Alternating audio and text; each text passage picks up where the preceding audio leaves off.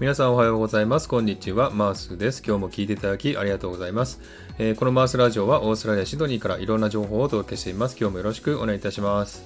えー、さて、サクッとオーストラリア。このコーナーは、オーストラリア豆知識をエンジョイしてもらうコーナーです。105回目の今回は、オーストラリア豆知識パート75をお送りしたいと思います。えー、今回はですね、え買い物のカートのお話をしてみたいなと思っております。えー、皆さんですね、スーパーなどで買い物するときにカートを使って買い物する人も多いと思いますけれども、えー、そのカートはですね、えー、商品を積んで、車に持って行って、え車に買ったものを積むということは日本でもしますよね。その後ですね、駐車場のトローリーベイというところにカートを戻します。これはですね、オーストラリアでも変わりません。えー、このカートのことをですね、オーストラリアではショッピングトローリーというのですが、オーストラリアでは車のない人はですね、これを家まで持ち帰っても大丈夫なんですね。えそして家の前の道路に放置しておけば、そのカートを回収する車が街を回っていますので、え見つけると持って行ってくれるんですね。えこれって日本では考えられませんよね。え日本でカートを持ち帰ったりすると窃盗罪になるかもしれませんね。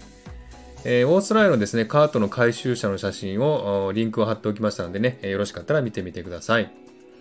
で、このシステムはですね、とても便利なんですが、問題も発生しているらしくてですね、放置されたカートにぶつかって、怪我をする人もいたり、カートが道端に置いてあって、車でぶつけてしまいそうになる人もいるとかっていう話ですね。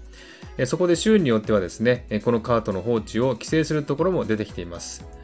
そこでスーパー側はですね、カードが指定したエリア外に出ると自動でロックがかかる仕組みになってきてるらしいですね。ゴールド構想にあるコールスやウルワースなどもそのような仕組みになっているようですね。カートを持ち帰れるのは車を持ってないワーホリや学生にとってとても便利な仕組みなんですが、問題が出ないような仕組みは考えられたらいいですね。はい、そんな感じで今日は買い物のカートのことをお話ししました。いかがでしたでしょうか？では今日はこの辺で終わりにしたいと思います。今日も聴いていただきありがとうございました。ハートボタンポチッと押してもらえたら嬉しいです。ではまた次回お会いしましょう。チェアス